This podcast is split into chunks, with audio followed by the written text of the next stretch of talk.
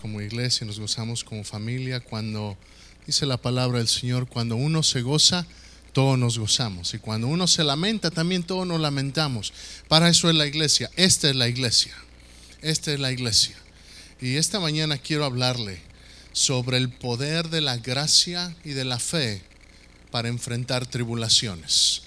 Porque dijo la hermana, son, fueron seis años y cinco meses, creo que fue seis años, cinco meses, y no fueron fáciles. Y ella le puede decir cuántas veces aquí en el altar y cuántas veces aquí sola los martes y cuántas veces en casa llorando después de una llamada, después de la, impotencia de saber no puedo hacer nada excepto poner las cosas en las manos del Señor. Y hoy es día de victoria, pero sabe, esta mañana quiero decirte, hay una gracia y hay una fe que sostiene por seis años y cinco meses y tarde o temprano da fruto. Y esta mañana quiero hablarte de eso. Quiero que abras tu Biblia, por favor, en Daniel capítulo 3. En el libro del profeta Daniel capítulo 3.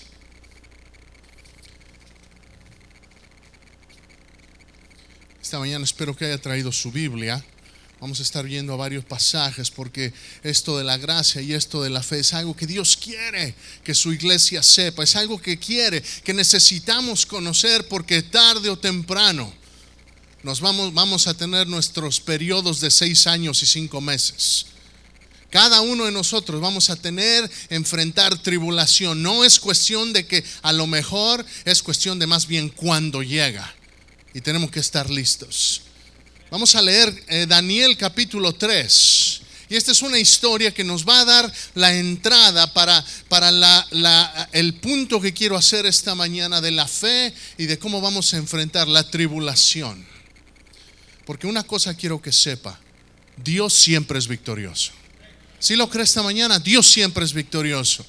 Y los hijos de Dios también deben ser siempre victoriosos.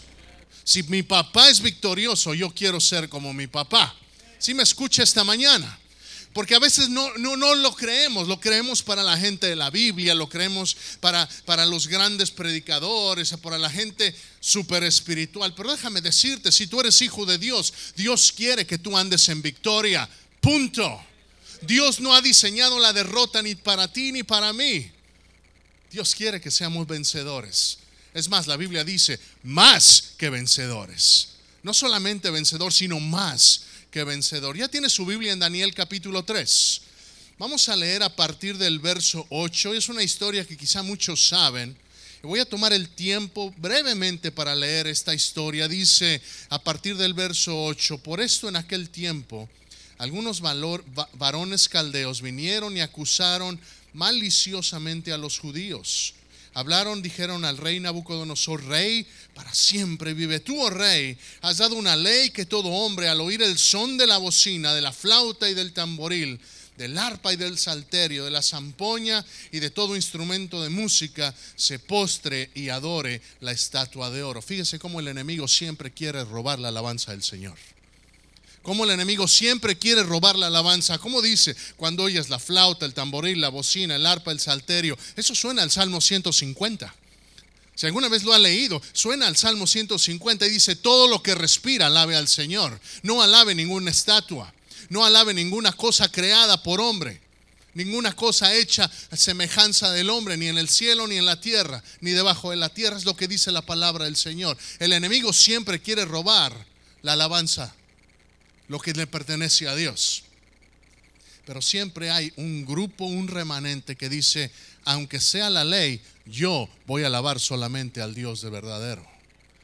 Y Sadrach, Mesach y Abednego no se postraban. Y estos, y estos hombres caldeos maliciosamente vienen y los acusan. Y, el rey se enoja y los manda a llamar. Y, y ve ahora el verso 15. Una vez que está enfrente de ellos, les dice, ahora pues, ¿Estás ¿Estáis dispuestos para que al oír el son de la bocina, de la flauta, del tamboril, del arpa, del salterio, de la zampoña y de todo instrumento de música, os postréis y adoréis la estatua que he hecho?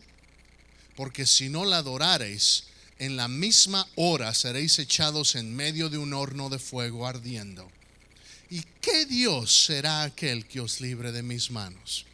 ¿Y qué ¿qué Dios será el que te libre de mis manos? Dice el enemigo. Sadrach, Mesac y Abednego respondieron al rey Nabucodonosor diciendo, quiero que se imagine la actitud de estos muchachos. Dice, mira rey, no es necesario que te respondamos sobre este asunto.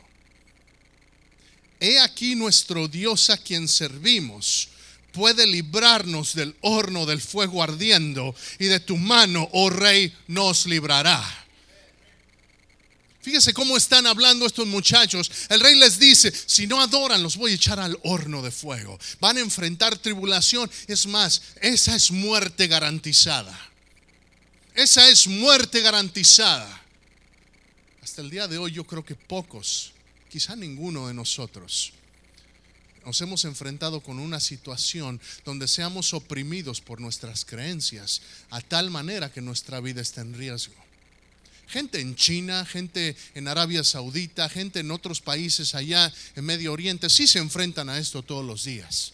Que si los encuentran alabando a Dios, los apedrean, los matan.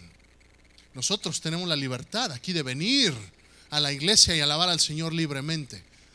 Es una bendición que no debemos tomar a la ligera. Pero estos hombres se enfrentaron entre esa encrucijada. Y miren la fe, porque no es otra cosa, no es orgullo, no es vanagloria, sino es fe la que estos muchachos tienen para responderle así a este rey. Dice, mira, no tengo que darte razón, rey, no tengo que explicarte cosas, porque, sabes, tú me dices que Dios me puede librar. Sabes, mi Dios me puede librar y me va a librar de tu mano. Y quiero que vea el verso 18